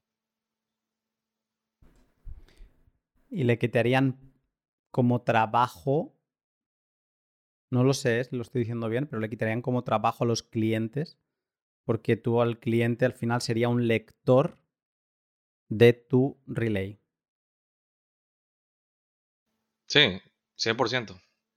Sí, me, gustaría escuchar la opinión de Baby Rich, a ver qué piensa de, eso. creo que es una, muy buena idea, porque también esto, claro, teniendo, digamos, esta especie de, proxy, ¿no? Entre un cliente estúpido, por así decirlo, y, la red de Noster, donde este servidor se ocupe de, de traerse todo lo que todo, todo lo que a ti te interesa, es decir, o sea, las, las o sea, los eventos de las PubKeys a las que sigues, incluso digamos que se, se podría hacer de forma que tú puedas eh, invitar a gente y claro, yo con esos metadatos de la gente que siguen también puedo saber a quién están siguiendo y eh, es decir, que se, que se podría automatizar muchísimo el hecho de que un, digamos, un pequeño relay privado eh, agregue los todos los eventos que te interesan y se los sirva a un cliente que sea menos sofisticado y que consuma menos. Me parece una idea estupenda. De hecho, es que Vamos, me parece hasta una idea de negocio, o sea, porque si tú pudieras hacer esto fácilmente, Ricardo, o sea, imagínate, o sea, todo el mundo tendría su mini relay en, el que invitaría a sus amigos y, bueno, pues estos, estos proxies pues agregarían los eventos en los que estás interesado y, sería estupendo. Me parece una, una, gran idea, la verdad. Luna, hay que hacer esto más seguido, ¿eh? porque salen muchas ideas aquí de dinero que son muy útiles. Realmente me pareció un servicio que por el cual la gente pagaría. O sea, en vez de yo conectarme a un montón de relays, me conecto a este. Eh, él automáticamente ve mi lista de, a quienes yo sigo y hace el trabajo por mí de conectarse a todo eso. Como también yo pudiera correrlo, porque si este software es open source, yo puedo correrlo perfectamente yo en un Raspberry Pi, pero si no tengo el conocimiento técnico de hacerlo, pues quizás pago por el servicio. Y es ahí donde está, esa, es la conveniencia que va a permitir, ¿verdad? Que no exista la centralización, sino que cada quien eh, tenga como esa, eh, esa, eh, esas opciones, ¿verdad? Y, y, y, escalar la red de, de, mejor manera. Y, un, y, un, servicio bien montado, igual full stack en el sentido de aplicación Raspberry más aplicación móvil, eh, solucionaría también el problema de dónde guardar tu clave privada, porque igual la, real, la, digamos, la principal, la guardas en tu eh, relay y son los clientes simplemente que obtienen o directamente no obtienen ninguna clave y ellos están leyendo o eh, generan claves, bueno, se dice esclavas, ¿no? O, que, o que caducan para estos clientes y, y nunca corres el riesgo de que tu clave privada acabe en Internet. Sí, sí, me, parece bien. Si pudieras, bueno, vamos a ver. Supongamos que el micro relay, tú eres dueño de él y ya configuraste tu llave privada en él, ¿verdad? Entonces no tienes tu llave privada en cada uno de los clientes, pero los clientes te permiten enviar mensajes no firmados a tu micro relay. Entonces el micro relay lo firma por ti. Eh, otra cosa también que se pudiera usar es el NIP 26 eh, de delegación, donde no sé, el micro relay tiene su propia llave, tú tienes tu propia llave también, le mandas un mensaje y él simplemente como que lo reenvía eh, eh, por ti. Y eso también pudiera ser una forma de tú proteger más tu llave. A mí, no sé. Pero nada como two factor, ¿verdad? Eh, entonces, sí, yo creo que tiene que haber, de cierta forma, de, acción por el usuario cuando se manda un evento. Es decir, que no haya una automatización de lo que se puede enviar. Eh, estamos, o sea, yo creo que estamos llegando al fin de la charla. Eh, como dice Cameri, yo creo que la podemos repetir, porque además va a haber nuevos actores sumándose y va a ser interesante saber qué aportan. Entonces, a lo mejor de aquí medio año o de aquí un año eh, podemos ver cómo ha cambiado todo y podemos hacer un seguimiento.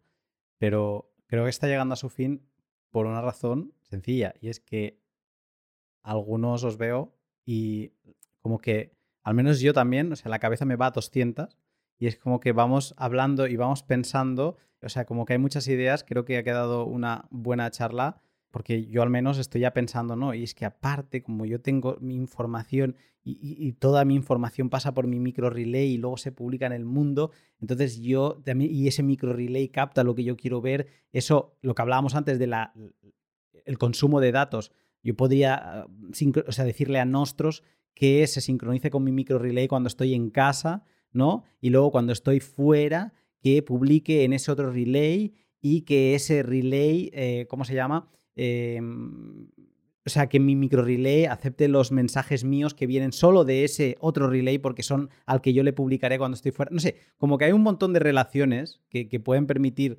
reducir consumo de datos, que, solo absorbas información desde tu micro relay cuando estás en casa o cuando estás en, en Wi-Fi. Creo que el reto lo empezaba, lo habría, el reto, gran reto del año, lo habría con Cameri diciendo que es la escalabilidad eh, luego hemos hablado del consumo de datos, el consumo de batería en dispositivos móviles. Pero yo creo que el juego es aceptar el fraccionamiento de la red, porque es como luchar por un imposible, a menos que paguemos entre todos varios servidores como los que tiene Twitter, va a ser imposible eh, llegar a esa visión global de todo lo que suceda, con cosas como decía Negrunch, de es que a mí me da igual los eventos como de los que utilizan las notas de Twitter, digamos, eh, me dan igual en mi, en mi caso de uso. Entonces, yo creo que Noster está llamado a que se fraccione y que pensemos entre todos ideas ingeniosas para gente que, tiene tener, que quiere tener la mayor visibilidad de la red. Y bueno, yo la cabeza me va a 200. Os voy a dejar que cada uno mm, haga un comentario final, pero antes de cerrar, pero estoy, bueno, con ganas de, de procesar, de que fermenten todas estas ideas. Bueno, yo, yo me voy con esa idea de negocios, de los micro relays. Ya realmente mi cabeza ya, ya, ya tengo que programarlo porque si no se me va a dar un derrame. Entonces, eh, voy a ver si implemento esa solución para que cada uno de nosotros pueda tener su Raspberry Pi. Yo tengo varios Raspberry Pi por ahí haciendo nada. Entonces, quiero darle utilidad. Eh, quiero hacer eso de, de que tú agregas un, un, y automáticamente el micro relay va y busca, ¿verdad? ¿Cuál es el relay donde ese pubkey publica? Y, y, si no tienes suficientes relays para encontrar donde ese pubkey publica, pues te dice, te dice, bueno, necesitas agregar más relays primarios para poder llegar a la información que andas buscando. Y de esa forma, pues, eh, que cada quien vaya curando, ¿verdad? Cómo es que se conecta a la red y, y obtengamos la información. Eh, Lo dejo ahí empieza a sonar un poco esto a BitTorrent, ¿no? A, cómo eh, vas buscando los, los seeds, las tablas, a ver dónde estaban estos datos, ¿no? Y, cómo empezaba. O sea, empieza. Aunque no es peer-to-peer esto, pero sí que esta arquitectura cliente-servidor empieza a tener como cosas que suenan a. Sí, porque me parece que no es necesario que haya como un servicio centralizado donde tú tengas que ir y buscar información o un DHT donde, es, donde se sabe cuáles son los nodos que tienen los archivos. Creo que el control tiene que permanecer del lado del usuario, al nivel de a qué relays uno se conecta. Entonces, por ahí es que tenemos que tratar de resolver el problema, en vez de crear este mempool de nuevo, que yo creo que no puede funcionar porque es que no vamos nunca a tener una, o por lo menos yo no lo veo factible, una base de datos por más main caché, por más Redis que, uno utilice, por más eh, tecnología, eh, que, que, tenga la información de todos los usuarios. Es que no, no es posible. Entonces, está de cada quien, de cada usuario, elegir a qué relay se conecta. Está de cada quien qué software usa para encontrar la información que le interesa. Entonces, me parece que por ahí es que yo voy a, a enfocar ahora mis, mis esfuerzos. Y, y por ahí le, le traeré eh, no sé, voy a ver qué resultados te traigo para la próxima entrega. Negrunch. Aquí estoy. Eh, no tengo palabras finales, solo voy a decir que estaba pensando en que cuando hablamos de, por ejemplo, imágenes o a lo mejor videos que vayan por, por Noster, que estamos hablando de que están centralizados, porque creo que todos, o un 90 mucho por ciento están en Amazon S3, en el futuro, no tan lejano, se podría usar servicios como, como Storm, que es algo en que se está trabajando en RGB, que es un, un se define como Trustless Crowd Storage and Messaging. Entonces, la idea es, o sea, no es parte, sino es como un agregado de RGB para poder almacenar, eh, almacenar bytes. Como un, Eh, un IPFS, pero mejorado, entiendo. Algo así y funciona con SATs y no tienes que crearte una shitcoin para que funcione, que es lo más lógico a mi manera de ver las cosas. Entonces, a lo mejor la unión de, de ideas nos va a ayudar a conseguir respuestas de cosas que necesitamos. Eh, pienso que, que todo esto está muy interesante. Vamos por buen camino porque además no, no estamos, estamos conscientes de lo que ha pasado en la historia de, de lo que hablamos, de la ce- descentralización tiende por conveniencia a la centralización y bueno, se- estamos utilizando herramientas como la, el código libre, el open source y, y licencias libres y toda esta filosofía de, de- protegernos en contra de la censura y sabemos qué es lo que todo esto nos lleva a un mismo lugar, que es la libertad. Y bueno, todos estamos como que esa es nuestra principal, eso es lo que nos une y eso es lo que nos, nos permite trabajar, trabajar juntos para encontrar soluciones, las soluciones que necesita- necesitamos para tener, yo diría, una mejor sociedad. Así que, bueno, estoy muy contento de estar trabajando en estas cosas y, y nada, a seguir trabajando.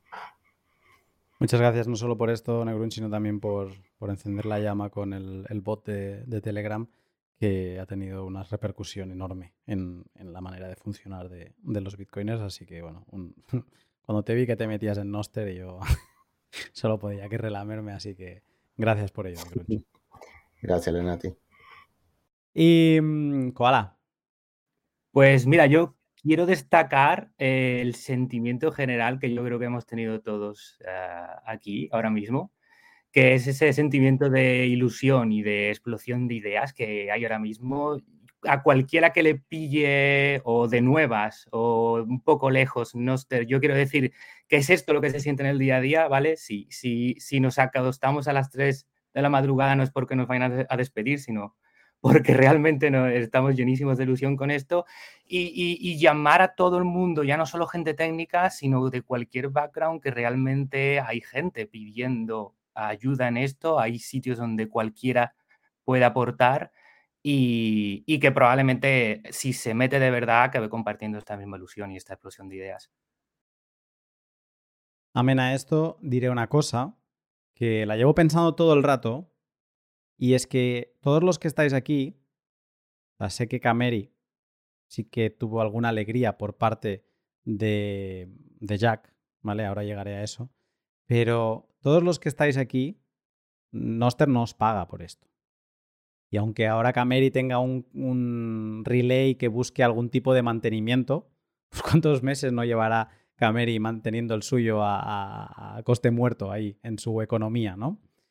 Entonces, que es alucinante darse cuenta, a colación de lo que decías tú, Koala, de que todos os estáis perjudicando vuestra salud, eh, quitando horas de familia, horas de amigos, horas de todo, en algo en que de momento es pura pasión. Luego hay situaciones como las de Cameri que, al estar desde muy al principio, pues luego viene Jack, hace una donación y a él le llega algo de esa donación. Pero que en ningún caso estaba planeado ni estaba buscado, sino que eso es como ese, ese karma divino que acaba cayendo. Pero que es alucinante que ahora mismo todo lo que se está moviendo en Noster es totalmente. mm, o sea, eso, que nadie ha contratado a nadie para desarrollar un cliente, a menos que yo sepa, ¿no? Y, que se hace por amor al arte. Y es- es- es fascinante todo lo que, lo que sucede. Eh, Berbiricha, también, vaya genios, eh, vaya machacada que os habéis pegado en, en el equipo de, de Snort. Eh, Y lo que últimas queda. palabras. Y lo que queda, ¿verdad? Sí, sí.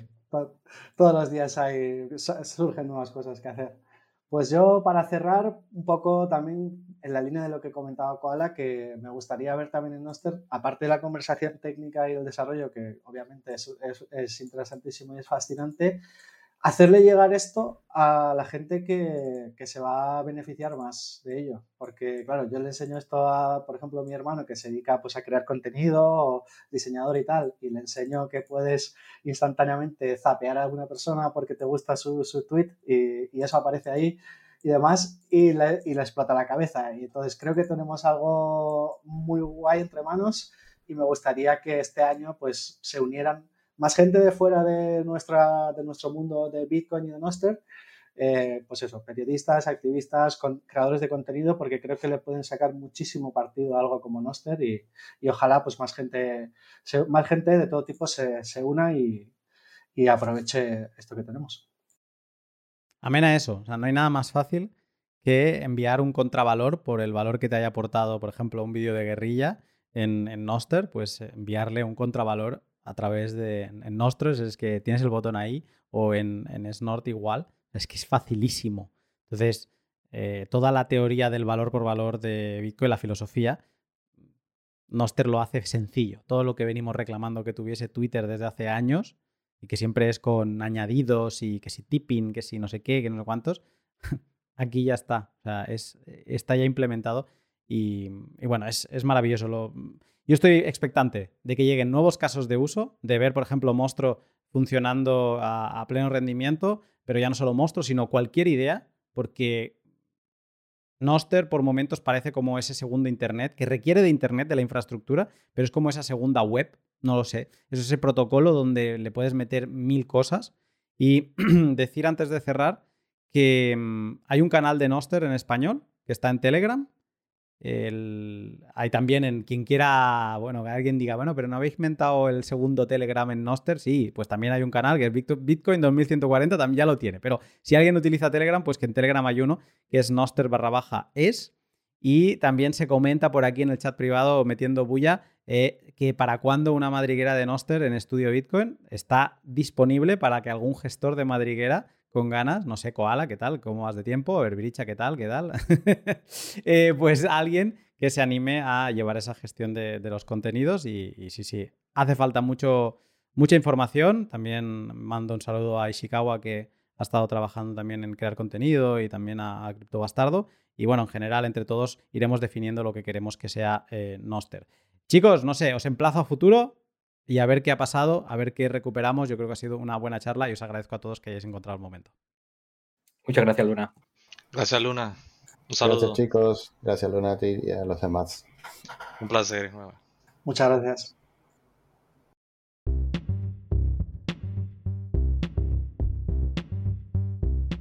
Y hasta aquí el podcast con esta mesa redonda de lujo, que les agradezco un montón haber encontrado todos, no era fácil, había diferentes franjas horarias que cuadrar y todos pusieron de su parte para hacerlo venir bien, así que les agradezco un montón que se pudiera dar. Y como veis, eh, Noster no para de cambiar semana a semana, es, imposible, yo ya no le sigo la pista, voy viendo las cosas más importantes que suceden, entro una vez al día a Noster o dos o tres, pero eh, es imposible, al final tengo la cabeza como partida entre Noster, Bitcoin, y al final hay que enfocar, pero es apasionante. Quien esté en este sector, quien le interese, quien quiera construir sobre una red que no le van a estar cambiando los términos y condiciones, sino que eh, eh, esa aplicación puede tener su propio relay, definir lo que quiere acumular, eh, cómo quiere funcionar, eso es Noster, ya está funcionando. Ha habido mm, pues he visto proyectos que empezaban y que intentaban cosas como con Arejula, que le mando un saludo y que intentó conectar, no sé cómo lo lleva el proyecto, pero que los nodos Bitcoin se conectaran o tu propio nodo Bitcoin se conectara a Noster para irte enviando DMs y te fuera diciendo cómo está. pero es que así cualquier cosa. Eh, Noster es una capa de comunicación que lo único que requiere es una identidad que tú generas eh, con, y cualquier ordenador puede generar. No tienes que pedirle a, por ejemplo, como a Twitter, que le dices, oye, este usuario está ocupado, puedo, pues, bueno, genérame este otro. Y Twitter te dice que sí o que no. O hoy te deja entrar y mañana te banea. Aquí no. Aquí tú te generas una identidad de clave pública. Eso es un comando en tu ordenador o en una hardware wallet de Bitcoin también te lo podría generar. Incluso supongo que una, una llave PGP YubiKey también. Y, y ya está. Es que lo tienes todo.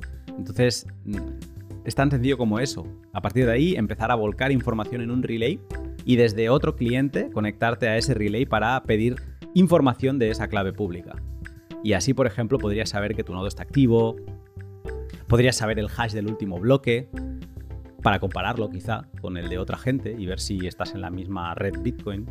No sé, es muy interesante. Para mí las posibilidades son brutales por esta capacidad de unirte eh, sin pedir permiso a nadie, empezar a volcar y compartir toda esa información y las diferentes aplicaciones, ya no solo tipo Twitter, que se pueden construir por encima. Bueno, eh, las posibilidades son enormes y el mundo es mucho mejor desde que existe Noster, sin duda.